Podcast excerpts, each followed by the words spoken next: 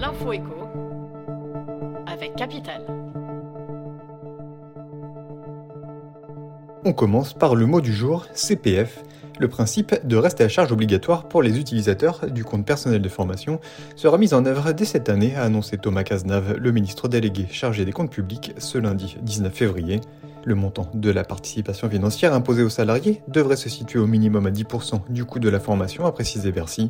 Les modalités doivent encore être discutées avec les partenaires sociaux. On enchaîne avec l'info pratique du jour. Le cabinet de recrutement Hayes vient de dévoiler l'édition 2024 de son étude sur les rémunérations en France.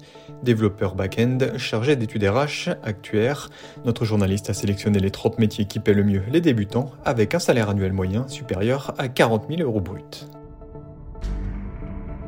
On poursuit avec une bonne nouvelle, les aides nationales pour l'achat d'un vélo classique ou d'un vélo assistant électrique ont été prolongées jusqu'en 2027. Ce coup de pouce concerne aussi bien les engins neufs que ceux d'occasion vendus par un professionnel. Le montant de l'aide variera selon vos revenus.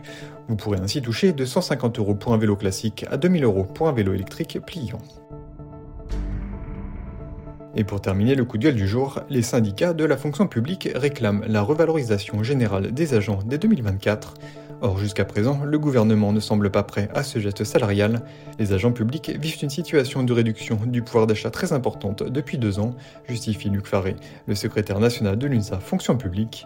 Il faut absolument que l'État employeur comprenne que les agents doivent être augmentés rapidement, insiste le syndicaliste.